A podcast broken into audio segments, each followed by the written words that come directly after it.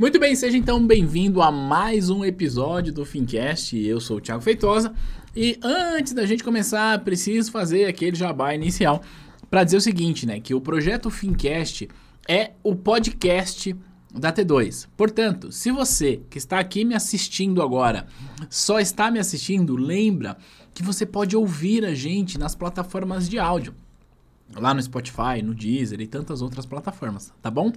E ó, se você só está me ouvindo porque você já está acostumado a ouvir o podcast, lembra que também a gente filma essa, essa transmissão e está disponível no nosso canal do YouTube, beleza? Feito aqui os respectivos jabá, é, o respectivo jabá, agora eu quero fazer o seguinte, né? Quero apresentar minha convidada Estou aqui com uma convidada ilustre. Para mim é uma honra tê-la no meu canal, tê-la aqui, no, tê aqui no Spotify, no Spotify, é, no Spotify também, no YouTube e tudo mais. Eu estou aqui com Louise Barsi, que aliás não é a primeira vez que ela vem no nosso canal, né, Luiz? Acho que a primeira vez que você veio aqui foi eu acho que eu estive aí em 2019, né? De, disso tudo acontecer, estive, estive aí presencialmente. No, e no, vamos ver, né? Como é, quando que a gente vai voltar, poder voltar a se ver pessoalmente. É, já tem um tempo, é verdade. Você veio no antigo normal, não é mesmo? Já que, que a gente pode dizer assim.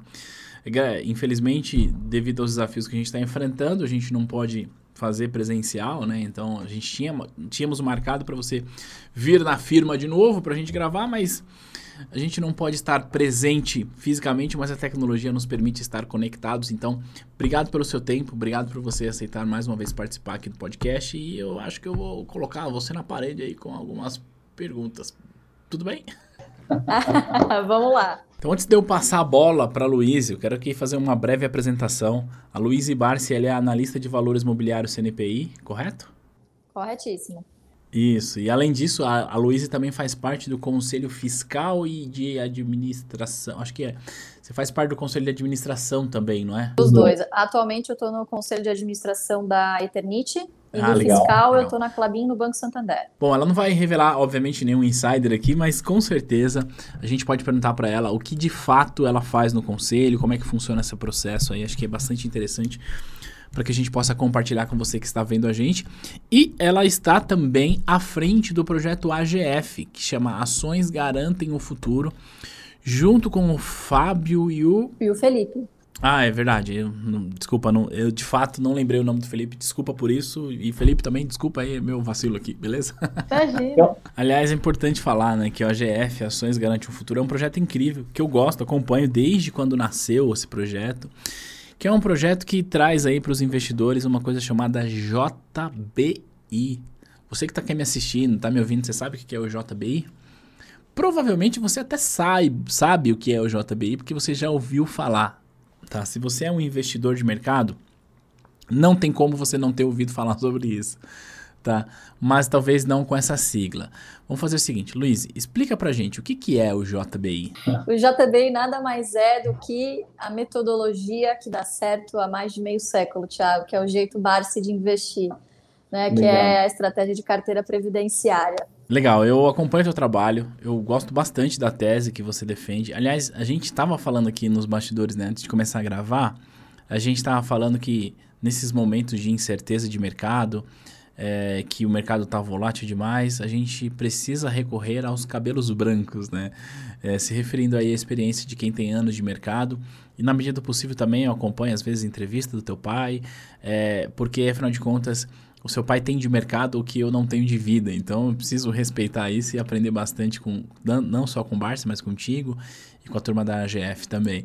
Então, antes de começar, parabéns pelo trabalho da AGF. Aliás, é um projeto que eu vi nascer e hoje está gigante e eu mergulho bastante de, é, de alguma forma, também acompanhar desde o começo. Então, parabéns por isso. É, isso é bom para que a gente traga mais uma, uma consciência de investimentos para o, os investidores que estão chegando na bolsa. Então, mais uma vez, parabéns por isso. Luiz, eu tenho algumas perguntas para você. Então, para a gente começar, a gente perguntar de, bastante, de maneira bastante objetiva, né? O que faz um analista de valores mobiliários CNPI? Porque, assumindo que quem está vendo a gente é um profissional, ou gostaria de ser profissional de mercado financeiro, o que eu aqui percebo é que o mercado financeiro é um mercado fascinante e que muitas pessoas, é, quando querem começar a carreira, pensam no mercado financeiro como um caminho para fazer carreira. Mas o fato é que, na maioria das pessoas, quando pensa em mercado financeiro, só pensa em banco, né? E existe um mundo gigante por trás disso, né? Tanto, inclusive, uma das funções é aquela do analista. Então, eu queria te perguntar, o que faz o analista de valores mobiliários? O que precisa ter? Conta um pouco pra gente dessa rotina. Legal, vamos lá. Bom, o analista CNPI, ele é o único profissional autorizado pela CVM, tá? A emitir relatórios de recomendações, de recomendações sobre ativos mobiliários. Tá? Então, basicamente, o analista é aquele que vai poder falar para você compra, mantenha ou venda. Né? Ele que vai poder é, é, é fazer esse tipo de recomendação para qualquer é, ativo mobiliário. Tá? É, é, bom a gente esclarecer isso, né? Porque hoje, com essa onda é, de rede social, uhum. todo mundo quer dar uma opinião. Né? É. Então, preste muita atenção de quem você está absorvendo informação também, né? Porque é. isso pode, você pode se dar mal também. Legal, Luiz. E como você falou, né? A gente tem que ter cuidado com a informação de onde a gente pega e o analista CNPI tem essa credencial e é importante. E já que você falou sobre isso, né? De que o analista de valores imobiliários é o único profissional que pode recomendar papel, que pode fazer análise e tudo. É, não estava necessariamente programado, mas eu quero já fazer uma pergunta aqui polêmica para colocar você contra a CVM. Não, brincadeira. não necessariamente colocar você contra a CVM, não é isso. Afinal de contas, você como analista é também regulada pela CVM e eu como consultor também sou. É, mas o fato é o seguinte, é, não num passado não muito distante, né? É, a, a CVM se posicionou em relação ao trabalho dos influenciadores, porque a gente vê hoje que, cara, Qualquer pessoa pega um celular na mão, liga a câmera e sai falando que é especialista e que vai ajudar você a investir melhor. É, até certo ponto isso pode ser bom porque democratiza a informação, mas a gente acaba vendo que acontece alguns casos que não fazem muito sentido, de, sei lá, manipulação, informação errada e tudo mais. Então a CVM foi lá, se pronunciou e falou: ó, é o seguinte, agora o influenciador que quiser falar vai ter que ter CNPI. Eu queria saber, Luiz, a sua opinião a respeito disso. O que você pensa disso? Você acha que o regulador tem de colocar mesmo o dedo nessa ferida? Não tem? E qual que é a sua visão sobre isso? Conta pra gente. Olha, Tiago, é uma linha muito tênue, né? Uhum. Porque é, se você for parar para pensar, não tem como a CVM, primeiro, regular a todos que estão na internet, né? Segundo, é muito difícil de você interpretar o que, que é uma meramente uma opinião, né? e se essa opinião influenciou ou não as pessoas a tomarem alguma decisão. Então é, é, é muito complicado, é, eu acho que é um assunto é, polêmico, né, justamente porque tem muitas pessoas que se utilizam dessa zona cinzenta né, é, é, para fazer recomendações veladas. Né? Então ainda é uma questão muito sujeita à interpretação.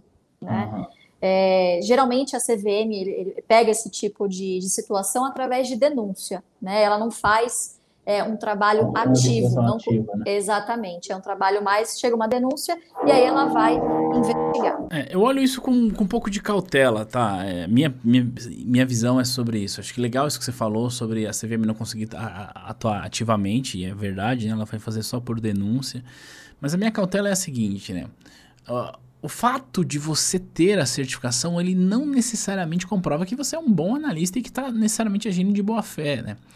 Então, assim como a gente tem analistas certificados, credenciados, que podem estar tá fazendo coisa errada, nós teremos influenciadores é, que não têm a certificação, mas que estão fazendo um bom trabalho. Então, é difícil a gente olhar e, como você falou, né? Existe essa zona cinzenta aí. Por outro lado, é legal a gente ver subindo a régua é, de quem está falando de mercado financeiro, porque mercado financeiro, apesar de trazer para a gente é, bons resultados e deve ser olhado de maneira simples, tem muitas nuances, né? Principalmente para quem está começando e que por, por ter muitas nuances, às vezes é fácil transferir a responsabilidade e falar, não, toma aí, é, o influenciador querido falou, então eu vou fazer e a pessoa deixa de estudar. E aliás, é exatamente por isso que eu gosto de seguir o teu trabalho, né? Porque você além de ter a certificação analista, você tem estrada, você tem chão aí para compartilhar. Aliás, quanto tempo que você está no mercado? Eu completo esse ano 10 anos trabalhando no mercado, desde 2008 como investidora. Mas eu, eu concordo plenamente com você. É, uma prova, uma certificação não te faz um bom analista ou não. Né? O que eu acho que vale mesmo é, nessa questão é que se a pessoa trabalha oficialmente para uma instituição financeira, para uma corretora, o que quer que seja, né, para uma casa de análise, de fato ela tem que seguir um compliance, porque é o core business né, dessas instituições. Agora, por exemplo, se eu não fosse CNPI, será que eu não poderia falar abertamente o que, que eu faço? Né? Então, realmente, é uma linha tênue. E se eu realmente faço né, o que eu estou falando, então aí não tem problema, né? Quem não deve não teme. O problema é que tem muita gente que faz o front running, fala que está comprando para vender, né? Isso sim é, é, manipulação de mercado, né? Então realmente é muito complicado. Exato, é, acho que você falou, né? Ter esse lance do front running é, é bastante complicado. Aliás, é, não muito distante do dia que a gente está gravando isso, teve uma grande polêmica no mercado, não sei se você necessariamente acompanhou, é, de, de, uma, de uma pessoa que tinha, tinha um grupo no Telegram e usava o grupo do Telegram para dar call de compra e venda de opções. E acabou vazando alguns áudios aí dela dizendo que ia dar o call e era para vender quando a galera comprasse, enfim, obviamente não, não, convém falar aqui sobre personagens e nada disso, mas o fato é que isso aconteceu e acontece, o mercado financeiro, assim como qualquer outro mercado, é importante deixar claro isso, né, porque tem gente que é, gosta de generalizar as coisas, assim como qualquer outro mercado, vai ter bons personagens e maus personagens. Simples assim. Se você procurar dentro de uma igreja, você vai ver bons padres e maus padres, bons pastores e maus pastores, enfim. É, em qualquer área, bons médicos e maus médicos. O mercado financeiro não é diferente disso. E é exatamente por isso que eu acho que nós, como educadores, temos uma responsabilidade muito grande de trazer isso para nossa audiência, né? De, de mostrar para nossa audiência, para que a nossa própria audiência possa fazer o seu crivo. Por quê? É assim, Luiz, eu, Thiago, se eu vejo a produção de um conteúdo de uma pessoa que está falando besteira no mercado, ou que está manipulando o mercado, é, eu consigo identificar isso. E falo, opa, meu sinalzinho de alerta acende. Mas por quê? Cara, eu tô no mercado desde 2005. Então, eu tenho isso, essa bagagem, eu tenho esse tempo também para falar sobre isso, né? Só que é o seguinte, o investidor iniciante não sabe. E quando você é iniciante, quando você não sabe, qualquer informação que você recebe se torna verdadeira. Se a gente parar para pensar, é, é uma, como uma criança, né? Uma criança ela não sabe exatamente discernir o que é certo e o que é errado, ela só vai adquirindo esse conhecimento ao longo da vida.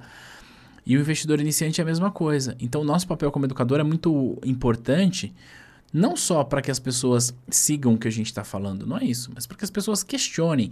Que, aliás, falando sobre isso, já tem uma pergunta aqui, porque antes da gente começar a gravar, Luiz, eu abri uma caixinha de perguntas lá no Instagram e falei assim: olha, eu vou entrevistar uma das melhores analistas de valores imobiliários do Brasil, hein, papai? Respeita a minha história.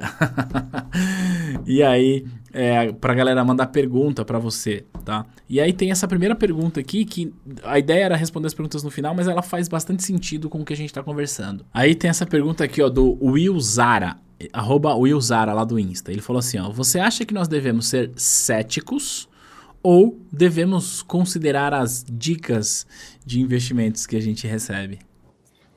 Olha, Thiago, eu acho o seguinte: ouvir opiniões é legal, principalmente quando as opiniões são divergentes da sua, né? Para que a gente não fique, é, principalmente escutando aquilo que a gente quer ouvir, né? O viés de confirmação.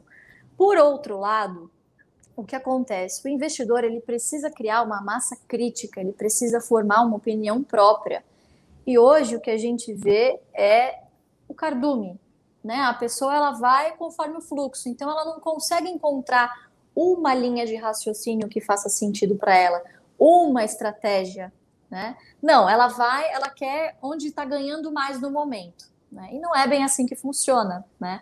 A gente precisa aprender a pensar portfólio, precisa aprender é, a pensar a bolsa de valores de fato no longo prazo. Né? E o longo prazo ele não vai resolver tudo.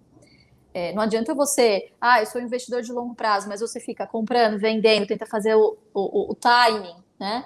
É. Então, o que eu digo para as pessoas é o seguinte: olha, a bolsa de valores, sim, é longo prazo, só que você precisa de convicção tá? e constância.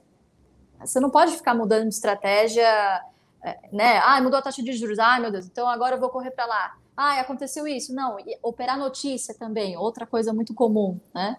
Não, as pessoas não conseguem simplesmente analisar uma empresa, afinal você está se tornando sócio de alguém, né? E não conseguem segurar uma posição por muito tempo, porque o longo prazo para elas é, é, é, muito pouco, é, é, um prazo que não é tão longo assim. Né? E agora que a gente está entrando num novo, num provável ciclo de alta da taxa de juros, só de 0,75 pontos percentuais, né? E já foi, já, ainda estamos em 2,75, quer dizer, ainda são juros baixíssimos, e já tem gente pensando em voltar para renda fixa. Então, é, é, um trabalho de formiguinha, realmente, né? Você fazer essa transformação cultural leva um tempo. Você fechou essa sua fala com uma, com uma frase importante, né? Sobre essa mudança cultural. E é, e é verdade, eu concordo com você. O brasileiro ele se acostumou, né, a ganhar 15% ao ano sem fazer muito esforço, ou até mais. Obviamente precisa considerar a inflação, mas basicamente é importante a gente olhar hoje que eu vou falar para o cara assim, olha, Miguel, lá atrás a gente tinha uma taxa de juros de 15%, de 14%, agora a gente tem 2,70 na renda fixa, então você não tem muito caminho não. Vamos para renda variável. Só que aí essa pessoa fala, puxa, eu vou colocar meu dinheiro numa empresa com risco para ter um yield de 6, 7% ao ano. É, quando eu digo yield, para quem está nos ouvindo e não tem familiaridade, eu estou falando de retorno com dividendos, eventualmente, que aquela empresa vai dar. Mas a gente precisa considerar mais coisas, né? O potencial crescimento da companhia, a gente precisa considerar oportunidades que a gente tem para fazer mais aportes naquela companhia quando o preço cai, se isso está dentro do seu planejamento. Então, tem muitas coisas. Então, já que a gente está falando dessa mudança de cultura, o é, que, que você acha de você compartilhar um pouco para a gente o que, que é essa carteira previdenciária do GBI? Será que eu posso saber um pouco dessa informação aí sem ter comprado o curso ou você é obrigado a comprar o curso? Brincadeira, Luiz. Compartilha com a gente o que, que você pode compartilhar sobre essa metodologia de investimentos que tem dado certo há muitos anos e continua dando certo, que é essa carteira previdenciária. Sem dúvida você pode. Inclusive, quem, quem quiser acessar lá nosso canal do YouTube, tem mais de 400 vídeos. É só maratonar que você vai aprender, né? Obviamente, nem no curso dá para a gente passar a experiência de 50 anos em 30 horas de aula, né? É claro que você, a gente faz lá um acompanhamento via Zoom, enfim, mas é muito difícil é, conseguir acompanhar um a um, olhar a carteira, né? Então a gente sempre diz que bolsa, Tiago, é uma jornada de autoconhecimento, né? Obviamente, quanto mais conhecimento você consumir, ao longo do tempo, melhor você vai, né? É, você vai melhorando a sua, a sua performance. Antes de eu entrar necessariamente no, no jeito Barsi, você havia comentado, né? Que bom, poxa, não muito tempo atrás a gente conseguia ganhar 15% na renda fixa. Mas o que as pessoas não param para pensar são duas coisas. Um, você não está ganhando 15%. De quanto era o juro real na época? Eu não acredito na inflação que é divulgada. Cada um, na, cada um vai ter uma cesta de, infla, de inflação própria. Né? Então, para para fazer a conta. Será que realmente você estava ganhando? Não estava ganhando 15%, né? Porque se o juro estava lá em cima, o risco país tem um motivo para o juro estar lá em cima. Quer dizer, para controle de inflação, justamente isso. Né? Então, a gente tinha lá atrás, nessa, nessa mesma época, ganhos reais entre 3% e 2% né? Se você for parar para pensar. É. Ao mesmo tempo, nesse, nesse mesmo período, a gente tinha ações de boas empresas que pagam bons dividendos, cotadas a excelentes preços, né? Porque a gente estava passando por um momento econômico bem turbulento. É, pagando hoje, na minha carteira, o preço que eu paguei lá atrás, um, um, retorno só em dividendos de 20, 25, eu tenho retorno de 30%, né? Por quê? Porque eu paguei barato lá atrás. Né? Eu, a minha visão não foi para um, dois anos, foi lá para frente. Né? Então, a rentabilidade que eu tenho hoje, que eu carrego, visto o meu custo de aquisição, né, ele só tende a crescer se você investe nessas boas empresas que têm perenidade. Né? E aí sim que entra essas questões mais, esses pormenores do jeito Barça de investir. Não é só você simplesmente sair comprando empresas que pagam bons dividendos. Né? Você precisa atender alguns critérios. O primeiro eu já falei, que é justamente perenidade, porque se você está investindo para o longo prazo, para sua carteira previdenciária, o critério básico é, bom, eu preciso que essa empresa esteja bem, esteja sobrevivendo, a pelo menos daqui 20, 30 anos, ela esteja aqui de pé e me pagando bons dividendos de maneira sustentável, né? Então, ela precisa ter uma certa é, é, já maturidade no seu negócio, né? Precisa ter é, bem definidas as suas estratégias de distribuição de dividendo, né, as suas políticas bem desenhadas, enfim. Então a gente tem alguns setores que são meio que cartas marcadas, né, que em geral, obviamente, não é para sair comprando toda, qualquer empresa desses setores, é preciso fazer uma análise, mas existem cinco setores que tradicionalmente, se você for olhar, grande parte das empresas se encaixam nessas características que eu falei, né, que é o BEST, então, é o acrônimo de bancos, energia, saneamento, seguros e telecom. Né? São cinco setores tradicionais e o que, que eles têm em comum? São boletos que você não consegue fugir no final do mês. São boletos que você use ou não, estão lá para você pagar. É uma recorrência, né? Então, então, são empresas mais resilientes, que sofrem sim durante crises, mas conseguem se adaptar rapidamente né, e conseguem se levantar rapidamente justamente pela sua essencialidade. Né? A nossa sociedade não viveria é, sem as empresas desses setores. É que legal, gostei desse acrônimo, né? BEST, gostei, inclusive BEST com dois S, e inclusive faz sentido, inclusive pelo, pela express, pelo significado da palavra BEST. E aí eu vou me permitir só pegar isso que você falou sobre o lance de um boleto que a gente precisa pagar todo mês para tentar deixar bem claro para quem está ouvindo a gente que nunca investiu e que talvez não tenha pego a referência, tá? É, me permita fazer isso. Quando você fala de é, boleto que a gente tem de pagar todo mês, você está falando o seguinte, né? São serviços que nós, consumidores, precisamos pagar todos os meses para as empresas, e aí se eu sou sócio dessa empresa, eu acabo me, me beneficiando disso não tem aquela ciclicidade que alguns setores da economia têm, né? Então é importante isso. Aliás, gostei bastante da dica. Aliás, eu não só gostei tanto da dica que para mim já valeu o podcast, viu? A gente pode encerrar por aqui, a gente se vê no próximo material. Não, peraí, tem mais coisas para perguntar aqui para você. Vamos lá. Tem uma outra coisa que você falou que eu quero te pedir tua ajuda pra gente tentar deixar ele um pouco mais claro para quem tá ouvindo e vendo a gente, tá? A ideia é sempre deixar o assunto bem mastigadinho, assumindo que quem está assistindo a gente não tem familiaridade com o assunto ainda. Tem um conceito que a gente sempre fala no mercado que é o dividend yield, que basicamente vai trazer para a gente em termos percentuais o retorno que uma companhia traz em rendimentos anuais em função do preço corrente, né, do preço de mercado dela. Mas tem um outro contexto que poucas pessoas falam e que você falam e que você falou de maneira implícita, né, você não citou o termo, que é o yield on cost, que vai mostrar para a gente qual que é o retorno que a gente tem com base no preço que você pagou. Você pode ajudar a gente a deixar isso um pouco mais claro? Você falou aí sobre os rendimentos, que você tem ações que te pagam hoje 20%, 30% ao ano com base no preço que você pagou, que é exatamente isso. Mas só para a gente tentar deixar isso um pouquinho mais claro, esse conceito de yield on cost com base na, na sua carteira, que você, que você, se referenciou, acho que vai ajudar para quem não tem familiaridade com o mercado claro, ainda. Claro, então vamos lá. O dividend yield nada mais é do que o retorno de dividendos, como você disse, corrente, né?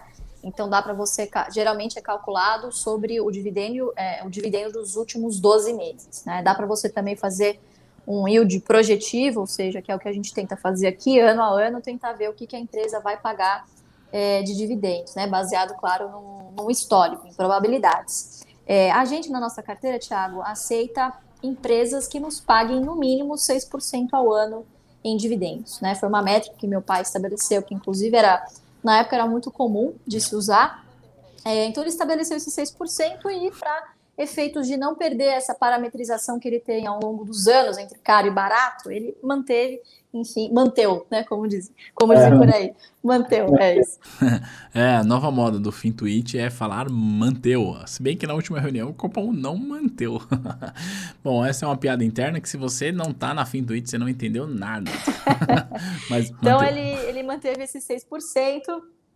E é, a, é a, a, o liminar ali para a gente encontrar um preço teto para a gente. Né? Então, o que, que a gente acaba fazendo? Usa esse indicador de retorno em dividendo para chegar em um preço teto. Né? Então, o que, que você pode fazer? Você pode pegar a média dos últimos cinco anos, que eu acho que já é suficiente, e dividir por essa taxa mínima de retorno de atratividade para você, né? que no caso para a gente é 6%. O resultado disso vai ser um preço teto. O que, que é? não é o valor justo, tá? Não é o quanto a ação vale é, na verdade, o quanto ela vale para a gente em função do que ela nos remunera. Então, se ela estiver batendo nesse teto, quer dizer que ela está pagando aí esse mínimo de 6%. Quanto menor o preço, quanto mais é, distante para baixo, claro, o, o, o preço a mercado estiver desse preço teto, quer dizer que, em tese, essa empresa está pagando mais dividendos, portanto, na nossa é, é, concepção, essa empresa estaria barata. Né? É claro que você não pode usar apenas um indicador para chegar nessa, nessa conclusão entre caro e barato, né? mas, enfim, é um dos principais indicadores que a gente se baseia. E quando eu disse para você que a minha rentabilidade, eu tenho rentabilidades da minha carteira superiores a 20%, é quando a gente faz essa referência, né, o, o, o valor financeiro que você recebeu em dividendos, é, dividido pelo seu custo médio de aquisição, tá? É, então, se você for, for fazendo essa conta, vai ter uma hora que só o que você recebeu de dividendos já pagou todo o seu investimento, né? Então, realmente é, é algo gerencial, né? Claro, isso não serve para efeitos fiscais de maneira nenhuma, mas é interessante para ver é, o efeito de que, na verdade, quem ganha na bolsa não é quem fica negociando, é quem senta e espera. Né? Então, quem monta suas posições, com frequência faz os seus aportes, reinveste, e aí sim, lá na frente, você vai conseguir ver um retorno satisfatório. E eu não conheço hoje nenhum investimento que me pague com tranquilidade 20% ao ano. Né, sem juros, líquido de imposto, claro. Né? E fora a valorização da carteira, que acaba sendo uma consequência. Quando você estabelece um teto, né, querendo ou não, você coloca ali uma margem de segurança. E acima desse teto eu não compro, abaixo desse teto eu compro. Então, no longo prazo, isso acaba sendo também muito benéfico é, para o efeito de valorização da carteira. Quando que abre a próxima turma do GBI aí? Porque eu tô precisando aprender esse trem aí. Dia 25, viu? Dia Brincadeira, 25, mas tá muito legal esse ensinamento. de março agora. Ah, legal. Então, quando esse episódio estiver indo ao ar, a gente vai estar tá, vai tá abrindo a, a, turma do GBI. Aliás, não estava programado, obviamente a gente está gravando isso antes, então a gente está gravando isso aqui em março. Dia 25 é na quinta-feira que vem. Então, você que está vendo esse podcast no dia que a gente lançou, saiba, amanhã abre as inscrições do GBI. Então fica ligado. Aliás, as, o, as redes sociais do Ações Garante para você saber mais tá aqui na, estão aqui nas descrições de, do vídeo do áudio, enfim.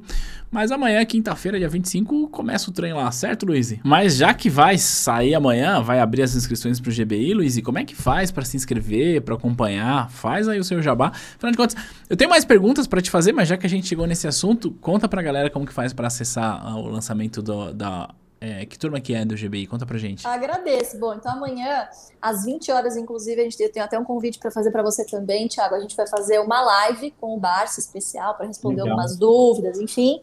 E aí lá, quem estiver assistindo ao vivo no, a nossa live já vai conseguir acessar o link ali do checkout para conseguir se inscrever. Legal, eu quero estar tá lá, embora toda quinta-feira eu a gente tem uma aula ao vivo, então tem um live também. Essa aula é uma aula fechada para os alunos do clube da T2.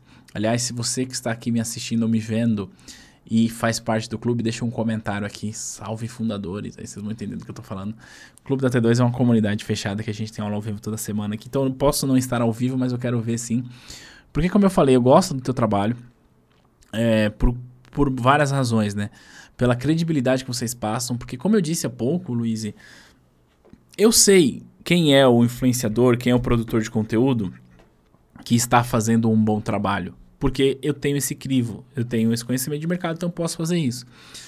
É, a audiência nem sempre sabe, então por isso que eu faço questão de sempre referenciar vocês lá, porque eu confio no que vocês fazem. Aliás, falando sobre o trabalho de vocês, vocês fizeram, acho que 2020, eu acho, 2019, é, já nem sei mais o tempo que a gente tá, mas enfim.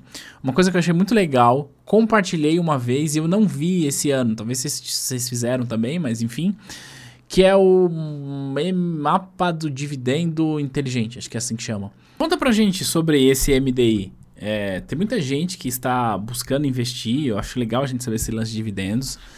Eu só acho que às vezes a maioria das pessoas que está buscando investir em ações, pensando em dividendos, está fazendo isso pelos motivos errados, mas tudo bem, né? cada um tem a sua estratégia de investimento, mas é legal.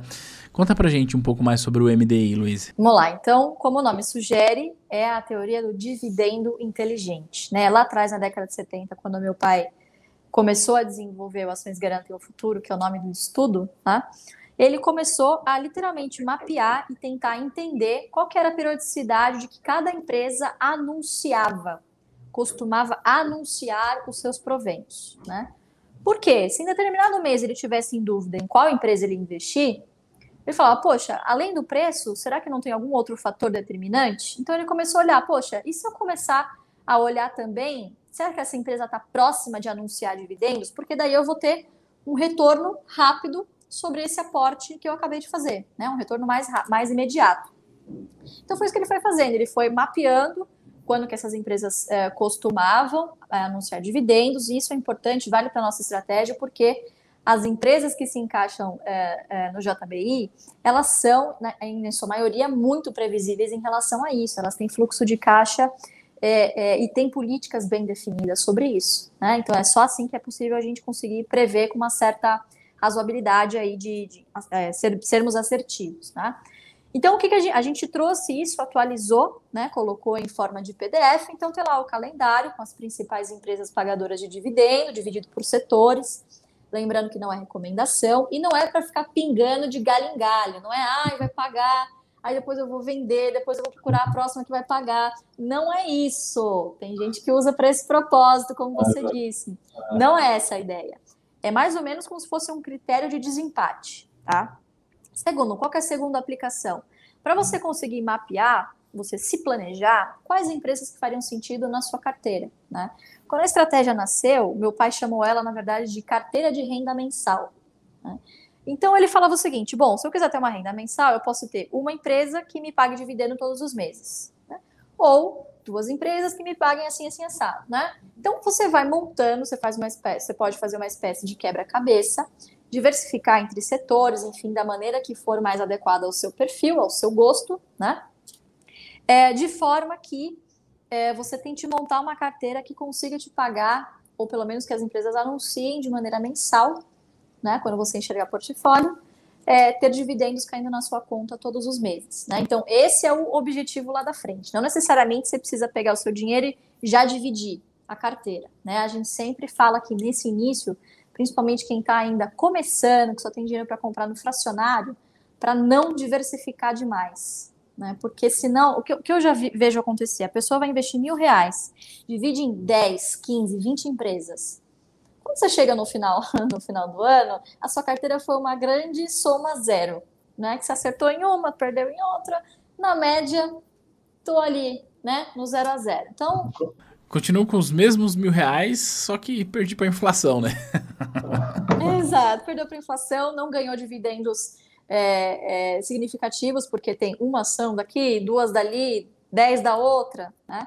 Então a gente foca muito em metas, em quantidade de ações. A gente diz para no começo não ultrapassar ali uma, pelo menos três ações. Por quê? A gente precisa de um nível de acompanhamento é, próximo da empresa. Né? Eu, poxa, será que uma pessoa leiga que está acabando de chegar conseguiria acompanhar 10 empresas de uma vez? Né? quiçá uma, quiçá vai saber interpretar o balanço de uma, né? Então, é, a gente precisa ser muito cuidadoso, né? Quando fala em diversificando, você está mitigando o seu risco. Eu não concordo com, com essa afirmação, eu não acho que essa afirmação é 100% verdadeira, né? Quem acaba diversificando por diversificar, o faz porque não sabe o que está fazendo, né? O, o sócio do Warren Buffett falou esses dias uma frase excelente, ele falou, olha, eu invisto em poucas empresas porque é muito mais fácil encontrar poucos e bons negócios, né? Três, quatro bons negócios, do que cem bons negócios. Não existe isso, né? Existem ali poucas oportunidades que as pessoas não estão enxergando. Então, é muito mais fácil de você fazer isso do que tentar acertar com 100 ativos na sua carteira, né? Então, é assim que a gente pensa portfólio. A gente pensa exatamente como se nós fôssemos pequenos sócios de grandes empreendimentos. Né? A gente empreende na bolsa, não só investe. Então, eu posso até compartilhar uma coisa com você com isso que você me falou, que é uma coisa que eu fiz, me arrependi, mas ficou de aprendizado e voltou atrás. Tá? É, no ano passado, acho que não sei se foi comecinho de 2020 ou finalzinho de 2019, mais ou menos, eu peguei uma parte da minha grana e contratei um serviço de carteira administrada. Porque na minha cabeça foi assim: bom, eu não consigo acompanhar o mercado, então eu vou contratar o serviço de um gestor para cuidar disso para mim. Ok. E aí eu entrei na minha carteira e eu vi que ela estava assim absurdamente pulverizada. E veja, eu não estou aqui dizendo que o trabalho do gestor foi ruim, não estou dizendo que o gestor ele fez coisa errada, não.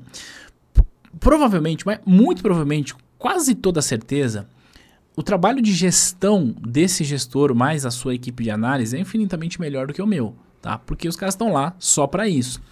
Mas eu, quando eu olhei a minha carteira, eu me incomodei, porque eu falei, cara, tem tanto papel aqui que eu não sei o que, que, é isso, pelo amor de Deus, eu não sei que empresa que é essa, eu não sei nem o que essa empresa faz, nunca tinha ouvido falar o nome dessa empresa. E aí, é, veja, reforço, tá? Não estou dizendo que o serviço de carteira administrada não é bom, tá? Porque se você pega tua grana e põe em um fundo de investimento, o fundo vai fazer muito, muito parecido com o que a carteira administrada faz. Só que no fundo eu não vejo, né? Eu só olho a minha cotinha do fundo. Na carteira, eu falei, caramba, Aí eu cancelei o serviço de carteira administrada e migrei para que eu pudesse eu gerenciar isso aí de uma maneira mais próxima. Porque eu não consigo acompanhar todas as empresas. Não, eu não tenho tempo para isso. Mas nem eu que trabalho com o mercado financeiro consigo acompanhar a minha carteira. Eu, como diz meu pai, eu exorcizei completamente o, valor do patrimônio que eu tenho em carteira. Por que, que é? Por que, que geralmente as pessoas costumam pulverizar? Porque elas já compram uma posição pensando a quanto elas vão sair. né? Então elas já, quer, já ficam calculando quanto que vai tirar lá na frente. A gente não pensa assim, a gente pensa em acumular cada vez mais uma quantidade maior de ações, né? E eu também não consigo acompanhar diariamente o meu portfólio, né? Eu não sei se a gente vai entrar nesse assunto agora, porque eu tenho outras frentes também, que é conselhos, Sim. enfim, né? Que a gente falou lá no, lá no início. Isso, e a gente ia falar sobre essas coisas agora, mas ainda bem que você puxou isso aí, mas preciso falar, eu fico muito feliz em saber que você, Luiz, não consegue acompanhar a tua carteira. Eu fico assim, eu tiro um peso das costas falando. se nem a Luiz, se nem a Luiz consegue, a Luiz que manja dos Paranauê tudo, quem sou eu para querer acompanhar minha carteira? Eu não consigo. Então eu gostei desse lance de exorcizar o valor que você tem em carteira. Acho que é interessante a gente pensar nisso, né? Porque é um processo de acumulação, não preciso ficar olhando para isso. Mas foi o que eu te falei, quando eu estava com a carteira administrada, que reforço, vou falar de novo aqui para que não fique mal entendido. Não é que o serviço é ruim, é que eu não me adaptei ao entrar na minha carteira e ver um monte de empresas que eu não conhecia. Porque eu gosto de olhar para para os investimentos como empresa e não como um ticker ali na bolsa. Então, para mim não fez sentido, para outras pessoas pode fazer. Mas vamos fazer o seguinte, vamos mudar a pauta dessa conversa aqui.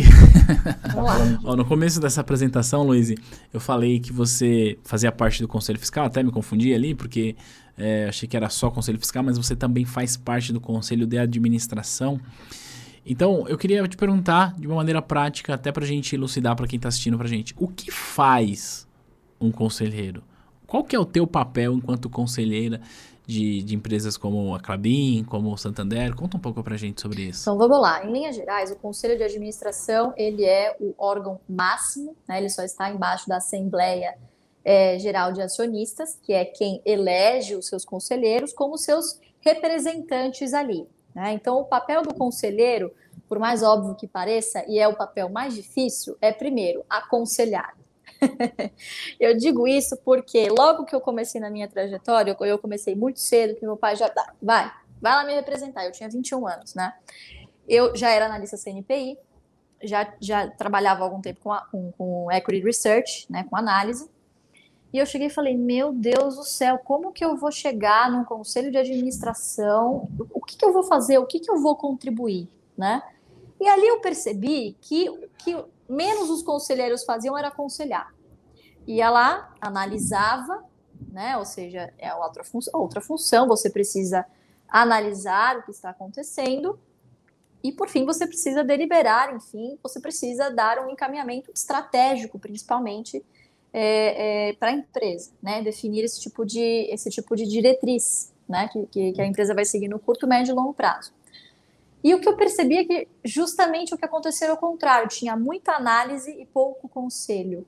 Né? Tinha conselheiro que entrava na, na reunião mudo e saía calado, não perguntava, né? não, não questionava, não, não pesquisava, não ia além dos materiais que lhe eram apresentados. Né? Então, basicamente, o conselho de administração é aquele que vai definir as diretrizes estratégicas. E o conselho fiscal, ele vai o nome sugere, fiscalizar as atividades da administração como um todo, não só do conselho, como também da, diretor, da, da alta diretoria, enfim. Então, no conselho fiscal é mais um trabalho de FBI, vamos dizer assim, tem mais a ver com o que eu faço aqui como analista, né? Que eu, eu gosto bastante de ir até a empresa, enfim, pesquisar, falar com níveis gerenciais. Então, o Conselho Fiscal ele faz mais isso, ele vai olhar para auditoria, pontos de auditoria interna, né, que a auditoria externa acaba trazendo. Você vai olhar, obviamente, as demonstrações contábeis, então olha ali com um pouco mais de detalhe nota explicativa, enfim, bate ali conta a conta, demonstração a demonstração. Enfim, é uma pauta realmente, cada empresa vai criar a sua pauta, né? É, é, mas enfim, é mais um papel fiscalizador, né? E o Conselho Fiscal só delibera sobre algumas pouquíssimas pautas, que é, é, demonstrações contábeis, dividendo, aumento de capital, enfim, tudo que for para a Assembleia de Acionistas. Né? Então, esses órgãos em conjunto, eles vão formar, é, vão dar o tom da governança que a empresa vai assumir. Né? Então, vai ser o, é papel também do Conselho de Administração olhar para isso. Como que está a governança da empresa? Né? E se você não tem um conselho que olha para se o próprio conselho, no conselho não tem governança, dificilmente essa empresa terá, mesmo estando no novo mercado. Eu vejo muita gente falando: não, eu só compro empresa do novo mercado porque é que tem mais governança. Eu, um monte aí que já fez várias, um monte de empresa que fez, fez sacanagem com, com acionista e era do novo mercado. Estando, né? listado, estando listado no novo mercado, mesmo assim acontece. Né? Exatamente. O conselho é eleito pela Assembleia de Acionistas, certo? Vamos, vamos deixar, eh, tentar deixar isso aqui bem simples. Vamos contextualizar aqui. Eu sou um acionista. Acabei de comprar uma ação ordinária lá da companhia. Como é que o meu voto tem peso nisso? Como que eu posso participar desse processo de eleição é, do conselho? Depende também da, da é, quantas classes de ativo tiver, né? Então, se você uhum. tiver ações ordinárias, você pode votar em todas as matérias. Se você tiver ações preferenciais, você geralmente vota apenas naquela que são em votos em separado, tá? Mas, para a gente simplificar, geralmente vota nas principais matérias quem tem ações ordinárias. Tá? A PN ela foi criada, as preferenciais foram criadas justamente para dar preferência ao dividendo. Né? E você, em tese, não teria esse direito a voto. Então, se você tem uma ação, você já pode comparecer à Assembleia e já pode dar o seu voto. Tá? Então, você pode ir a favor e contra ou se abster. Né? Hoje em dia, uh, com a questão que a gente está vivendo, tudo é feito online, então no próprio site de RI tem lá o edital de convocação, a pessoa pode votar via boletim de voto à distância, que você preenche lá o xizinho com os candidatos, as matérias que você quer, quer deliberar, e envia para a companhia, né? Claro que tem, tem, tem um, um tempo lá, tem os, a documentação está toda no RI. Ou você pode entrar Hoje em dia vai ser feito, é, vai ser feito online, né? Se cadastrar e participar e dar o seu voto ali em tempo, em tempo real, né? Infelizmente são pouquíssimas pessoas que, que param tudo o que estão fazendo para fazer isso, porque realmente é muito burocrático, né? E, pô, não. uma ação eu não vou decidir nada, sim, verdade. Mas é, é, importante, pelo menos uma vez, você participar para saber como é que funciona, né? É isso aí, é eu, eu concordo com você. Aqui, aqui na T2, a gente, o nosso core é ajudar a, a pessoal a passar nas provas de certificações. E por conta disso, a gente precisa ensinar a dinâmica da Assembleia de Acionistas, né? Também a, até a própria Assembleia de Cotistas em Fundo de Investimentos. E aí, eu sempre falo o seguinte, é, vai na assembleia, participa, entenda como que. Cara, você comprou uma ação, uma minha, uma minha assim, ó, só uma. E aí, você tem lá uma ação ordinária, você já pode participar. E o, o fato é o seguinte, né? Você indo nessa reunião, você vai mudar o futuro da companhia? Não, não vai. Fica tranquilo, tranquilo, tranquilo, tranquilo, porque o seu voto ele não vai ter a relevância suficiente para mudar o futuro da companhia. Mas o que você vai aprender da dinâmica, de como que funciona, vai levar você para um outro jogo. Porque eu sempre falo que, cara, ninguém vive só de teoria, a gente precisa de prática. Então, compra uma ação, participa da assembleia para você ter essa visão por dentro. Eu defendo isso aqui. E é bom que você explica isso pra gente de uma com uma didática bastante simples, né? E que fica fácil qualquer pessoa entender. Então quer dizer que agora eu posso votar à distância por conta da pandemia? Pode pode botar que há males que vem para o bem, né?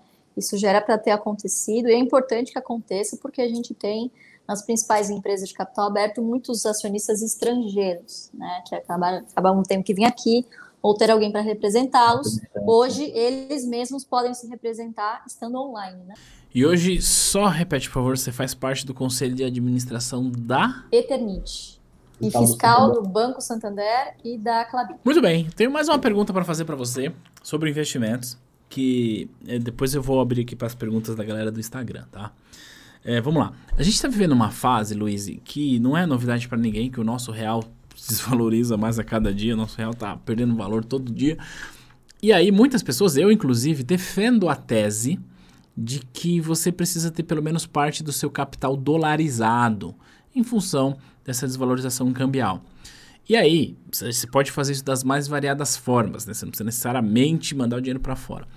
E eu sei que você defende uma tese de que não necessariamente você precisa fazer isso, porque no Brasil tem bastante oportunidade e tal. Eu queria te ouvir para entender um pouco mais é, o racional por trás disso. É, qual que é a sua posição com relação à dolarização de capital para fazer essa, essa proteção? Conta para gente um pouco. Vamos lá, não é que eu seja contra investimento no exterior. É que eu uhum. vejo muita gente que está chegando agora que não entende nada do que está fazendo, não sabe nada de matemática financeira, né? simplesmente sai repetindo igual papagaio, não, você precisa investir lá fora tal. É, só que não sabe o que está fazendo. Você entende? É, existem riscos também de você colocar o seu patrimônio lá fora. Né? É, uma coisa que a gente ouve muito, Thiago, é: poxa, será que o Bar, se o Barça tivesse é, começado lá atrás e ele tivesse nos Estados Unidos, será que ele não estaria muito mais bilionário? Eu não sei, porque parte importante da estratégia é você acompanhar de perto as empresas que você investe. Ele não teria condições de fazer isso aqui do Brasil, né? Então, é muito mais fácil você estando no seu país, porque, enfim, você está vivendo aquela realidade, sabe de perto o que está acontecendo, o dia a dia, vai saber interpretar as notícias, é, o, o cotidiano, enfim. É muito mais fácil você investir, claro, no seu país, né?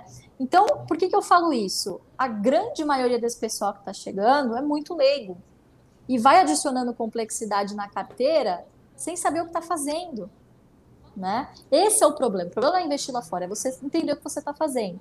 Então, no início, sim, eu digo, olha, começa com pouco, né? Coloca o dedo, depois você coloca a mão, enfim. Vai adicionando esse tipo de, de investimento mais complexo ao longo do tempo. Né? A diversificação ela pode acontecer ao longo do tempo. Você não precisa montar um portfólio no momento zero. Né? Então é isso que a gente defende, até, enfim, conforme for aumentando o seu, o seu nível de conhecimento. Mas não tenho nada contra quem quiser investir lá fora, enfim. É que a gente empreende em bolsa, a gente tem uma visão um pouco diferente, né? Quando as pessoas falam em investir lá fora, em moeda forte, estão pensando justamente em câmbio, né? que é a última coisa que a gente pensa. É, a gente não pensa em valor de patrimônio. Né? A gente acaba pensando em renda, fluxo de renda. O que faz sentido, até porque se a gente está falando em empreender, né? É tem muita empresa aqui no Brasil que está listada em bolsa e que tem a maior parte das suas receitas em dólar. Então, se você está posicionado nessa empresa, de certa forma você já tem essa proteção cambial, né? Você ia chegar onde eu, o que eu ia, no que eu ia falar. Você não ah. necessariamente precisa é, ir para fora para se expor ao dólar. Por exemplo, se você tem Clabin na sua carteira, você está exposto ao dólar. Por quê? Diretamente, grande parte das suas receitas são dolarizadas. Ou seja, se o dólar sobe, é bom para ela, é um, o resultado melhora, consequentemente, a tendência é que as cotações também melhorem. Né? Por exemplo, você sabia que se você tiver Taesa na sua carteira, você está extremamente exposto ao dólar? Por quê? Porque a receita, o RAP, é corrigido pelo IGPM, que tem é, uma forte influência do dólar. Né? Faz todo está acumulando aí quase 30%. Então, você não precisa estar lá fora e correr o risco cambial para se expor ao dólar. Né? Faz todo sentido. Então. Não, eu concordo com você nesse ponto de não necessariamente você precisa fazer isso, é, existem outras formas de fazer. É, e aí vai ao encontro daquilo que a gente estava falando agora há pouco, né? Que é, eu, Thiago, particularmente, gosto de empresas que pagam dividendos. Mas eu vejo que a maioria das pessoas está buscando empresas de dividendos pelos motivos errados, tá? Porque a pessoa está só pensando ali no curto prazo. E com relação a essa exposição cambial, a minha visão é que sim, a gente deve ter uma, uma, uma proteção cambial, que não necessariamente precisa de fato mandar o dinheiro para fora, mas precisa ter uma coisa dolarizada. É, mas o que eu vejo também é que a maioria das pessoas está fazendo isso pelo motivo errado. E aí é importante a gente trazer isso à pauta, né? E você falou uma coisa, Luiz, que é muito importante, que eu quero destacar aqui, que é sobre o nível de complexidade, que você vai aumentando o nível de complexidade da sua carteira. E o fato é, é isso, né? À medida que você vai aumentando o nível de complexidade, você vai tornando aquilo tão desafiador e tão desgastante que você acaba perdendo o prazer disso. Eu, há um tempo atrás, gravei um vídeo aqui para o nosso canal para falar sobre mais ou menos isso, né? E uma das coisas que eu falava é o seguinte: se você está preocupado com a queda da bolsa, na época que eu gravei a bolsa estava em queda, é, eu tenho uma coisa para te dizer. Você é, investiu na bolsa pelos motivos errados. Você não deveria se preocupar. Se os seus investimentos hoje, nessa queda, eles estão te tirando o sono, olha, tem uma coisa muito errada com você. Por quê? É, o que eu disse no vídeo é o seguinte, Luiz.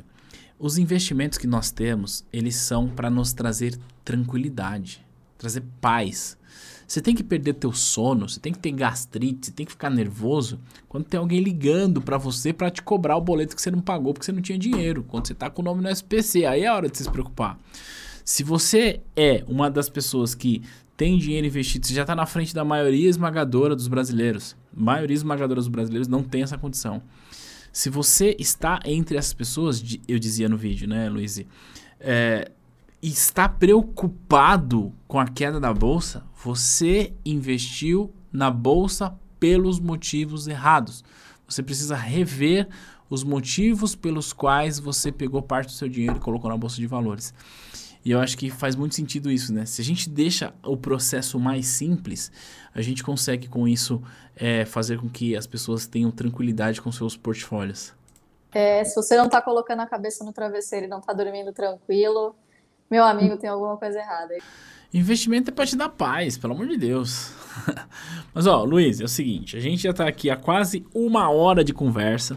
Queria ficar aqui mais 500 horas conversando aqui, fazendo mil perguntas? Queria, mas acho que não dá, né? Preciso liberar você aí. ó, é o seguinte, como eu falei, eu abri a caixinha de perguntas lá no Instagram, dizendo que conversaria com uma é, expert, uma analista de valores imobiliários top das galáxias, para não falar outro nome aqui. É, e a galera mandou algumas perguntas que eu quero fazer para você. Vamos lá? Vamos lá. Então, a primeira pergunta que eu separei aqui ó, é da Caroline Exposito. É, na verdade, ela mandou algumas perguntas aqui, todas se complementam, então eu já vou colocar as três. Ela perguntou o seguinte: dicas para você ser um bom analista, além da certificação, claro. E ela pergunta também sobre é, a rotina, como que é a rotina de um analista de valores imobiliários e a remuneração média que tem no mercado. Tá. Bom, a remuneração é como se fosse qualquer colaborador, né? Vai depender, claro, da política de cada, cada uma das empresas, mas costuma ser um salário fixo, né? É, é, geralmente é, é assim que funciona o modelo. É, sobre o dia a dia, eu não sei, Thiago, mas eu sinto que eu vou decepcionar alguns. Se eu disser para você que o dia a dia de um analista ele é muito mais chato do que vocês imaginam, é muito mais ler e observar do que ficar nessa correria. Nossa, meu Deus, subiu. Não, né? Geralmente os analistas eles são divididos em segmentos, né, em setores.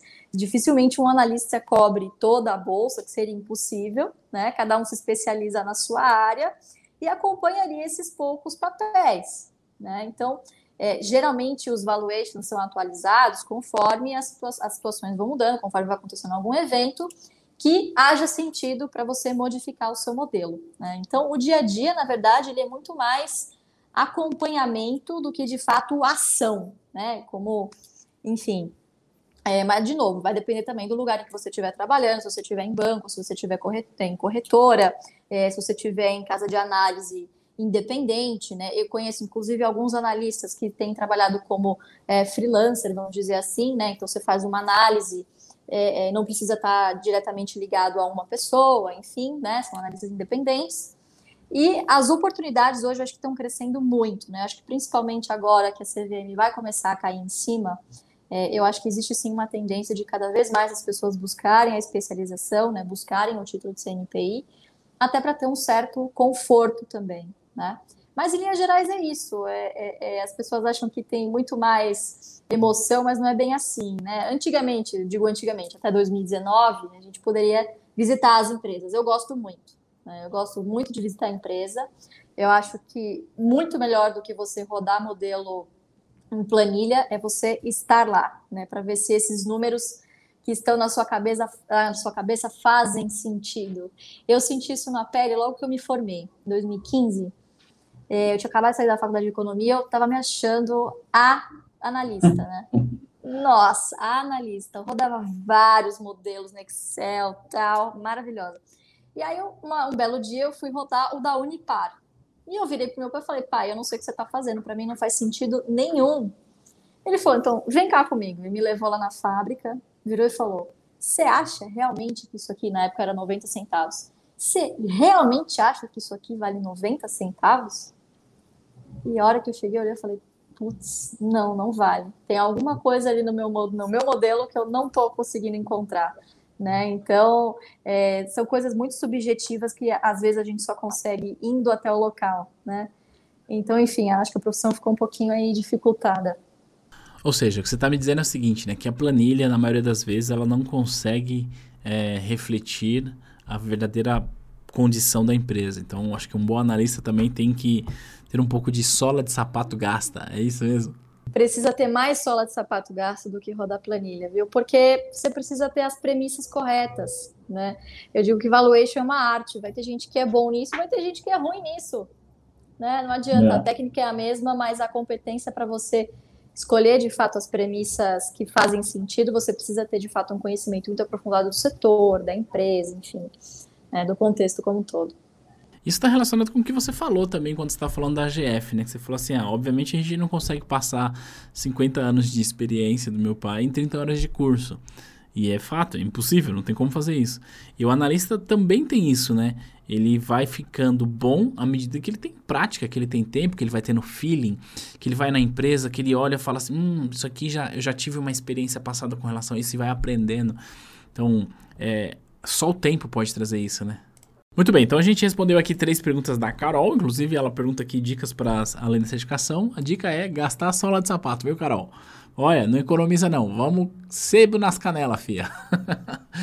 vamos lá para a próxima. Tem uma pergunta aqui, Luiz, ó, do F underline Souza. Ele pergunta: existe diferença de valorização no mercado de, trabalho entre o analista técnico e o analista fundamentalista? Olha, conforme vai aumentando o seu grau de especialização, em tese também aumenta a sua remuneração, né? Então, se você é um analista pleno, por exemplo, você é o fundamentalista mais o técnico, né? São poucos profissionais, a oferta desse tipo de profissional ela é bem pequena, então a tendência é que sim, o salário seja seja melhor. Eu não poderia, não sei opinar sobre o, o analista técnico, porque eu não sou, né? E não, não tenho muito uhum. contato mais com, com, com, profissionais da área.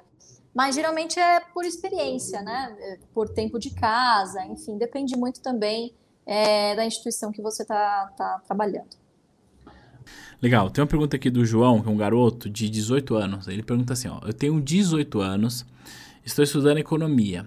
Eu gostaria de saber como que eu posso me tornar um bom analista. Então essa pergunta aqui, Luiz, é mais ou menos assim, ó. Se você, com a experiência que você tem hoje, pudesse olhar para a Luiz de 18 anos, o que você diria para ela?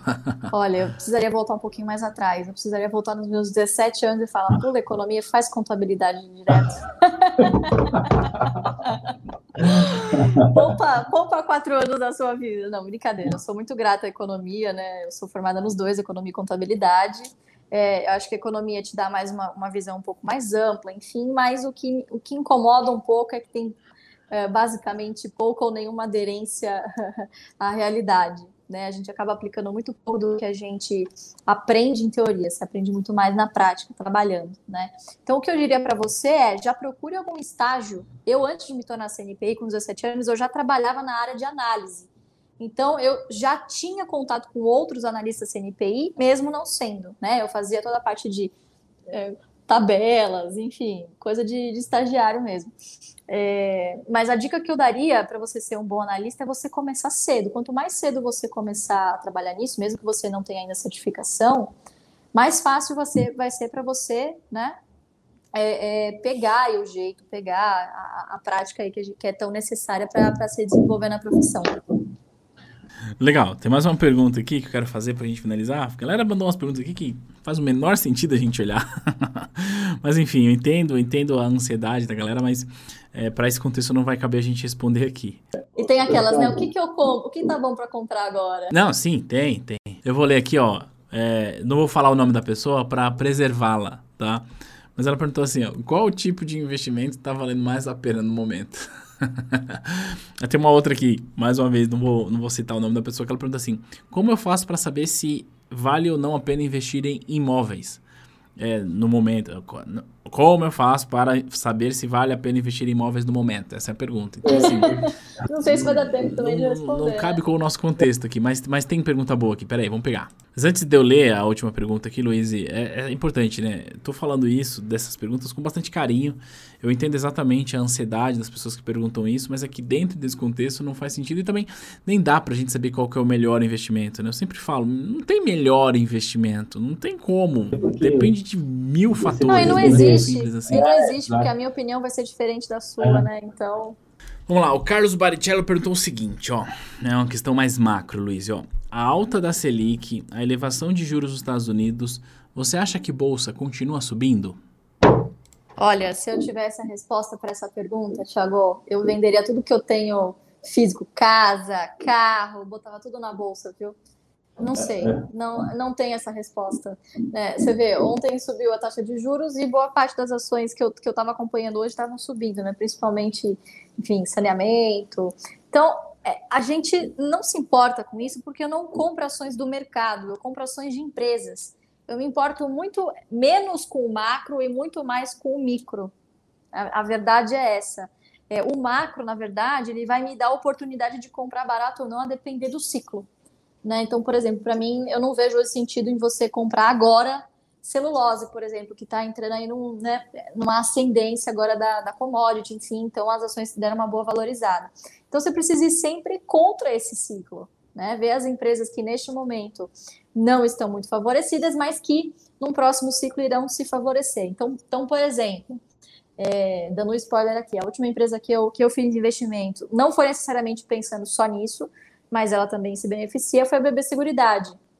Eu acho que está bem barata, é, paga excelentes dividendos, está num setor que é, tem, tem aí um crescimento bem importante para vir pela frente, né? E é um setor que se beneficia muito de uma possível alta, de um ciclo de alta da taxa de juros, né? Claro que eu não estou olhando para o ano que vem, para é um negócio um pouco mais, um horizonte muito mais longo, né? Mas é um setor que realmente nesse momento não se beneficia. Por outro lado, por exemplo, locação de, de veículos, né, que tem boa parte da sua dívida atrelada, é, são custos em pós-fixado atrelada à Selic.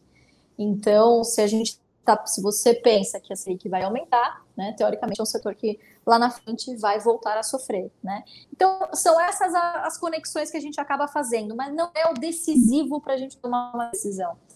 Honestamente, não é, porque você não consegue prever para onde o mercado vai. Se no ano passado, em fevereiro, antes de tudo isso acontecer, eu tivesse virado e falado, poxa, vai acontecer isso, vai ter uma pandemia, eu mesmo não sei se eu teria ganho porque você não sabe como o mercado vai reagir. Quem ia adivinhar que menos de um ano depois a gente já estaria batendo, bateu 60, 69 mil pontos e logo em seguida já fomos para os 100 mil pontos no final. Ninguém imaginaria ninguém imaginaria, né? Então, mesmo se você tiver todas as informações, você não tem como prever para onde o mercado vai, infelizmente. A gente precisa terminar aqui, mas antes eu preciso é, fazer uma observação aqui sobre isso. Eu vi uma postagem no Twitter, que eu não lembro quem postou, então não vou conseguir dar os créditos, que era sobre esse lance de querer prever o futuro, né? A gente, tem, a gente não sabe o que vai acontecer no dia de amanhã. Ninguém sabe, ninguém. Mas mesmo assim, a gente quer sempre buscar a resposta de alguém que eventualmente sabe, mesmo sabendo que essa pessoa tem grandes chances de errar. Porque é mais ou menos assim que essa pessoa dizia. É, eu ter 100% de certeza de que eu não sei nada é muito angustiante. Então eu prefiro ir buscar uma resposta de alguém que, sabe, que, que pode errar muito mas é menos angustiante do que não ter nada. Então achei bem interessante isso. Mas o fato é que a verdade é que a gente nunca sabe o que vai acontecer no dia de amanhã. E também é importante falar, né? Você falou sobre. É, que você não investe em papéis, você investe em empresas. É muito legal. Porque por mais que a gente tenha uma grande crise, as empresas do setor best, elas estarão lá operando? Vão, né? Então acho que vale a gente pensar na empresa como empresa e não como papel. É muito bom isso. Luiz, a gente precisa finalizar, afinal de contas eu já tomei mais do seu tempo daquilo que eu prometi que eu tomaria, mas pra gente finalizar, conta aqui pra gente é, como é que tá, como que a gente te acha nas redes sociais, como é que tá o, o lançamento da AGF, como que eu faço para participar, inclusive, conta pra gente um pouco sobre isso. Então, bom, então agora dia 25 de março a gente vai abrir as inscrições para a turma 8 já, passou rápido, turma, turma 8, né, é, do jeito Barça de investir. Para quem não quiser fazer o curso no momento, não tem problema, né? Tem muito conteúdo, muito material disponível lá no nosso YouTube, que é Ações Garantem o Futuro, né? Ou também no Instagram, que é o arroba Ações Garantem, né? Então, semanalmente a gente está lá, sempre nos, diariamente nos stories, é, falando sobre algum tema do momento, enfim, postando coisas aí pertinentes, né? Eu sempre gosto de, de falar, Tiago, que a gente não está aqui para militar a favor dos dividendos ou a favor de uma de uma tese em específico, né? Não existe jeito certo de investir, existe o, o jeito que se encaixa é, é, aos seus pensamentos, ao seu perfil, né? Então é isso que a gente propõe, é colocar um pouquinho de bom senso nesse mundo que está tão cheio de, de, de, opiniões, né? E, e, pouca, pouca ação realmente, né? Então, basicamente, a nossa missão é democratizar o mercado. Legal, gosto dessa filosofia, defendo e gosto bastante do, do projeto da GF. Falarei quantas vezes for necessário sobre isso. E obrigado pelo seu tempo, viu, Luiz? Obrigado mesmo. E para você que está aqui assistindo a gente, que está ouvindo, vá lá no Instagram da GF, Vai lá, curte a página delas e fala assim: oh, Luiz, cheguei aqui por conta do Fincast lá da T2. Porque aí ela vai falar: Olha só, deu muito legal a galera vindo aqui. Ela vai voltar mais vezes aqui pro nosso podcast. então você, indo lá na página da GF, você está naturalmente convidando a Luiz para voltar aqui. Eu acho que ela aceita. Não aceita, Luiz? E as portas estão abertas para você aqui quando você quiser. Tá pode tá convidar que eu venho. Pode convidar que eu venho. Turma, não entrei na primeira lá atrás, acho que vou entrar na turma. Seja muito bem-vindo. A gente espera lá. Obrigadão. E para parabéns pelo trabalho que vocês fazem aí também. Eu vou ficando por aqui. A gente se vê no próximo material. Um grande abraço e tchau, tchau.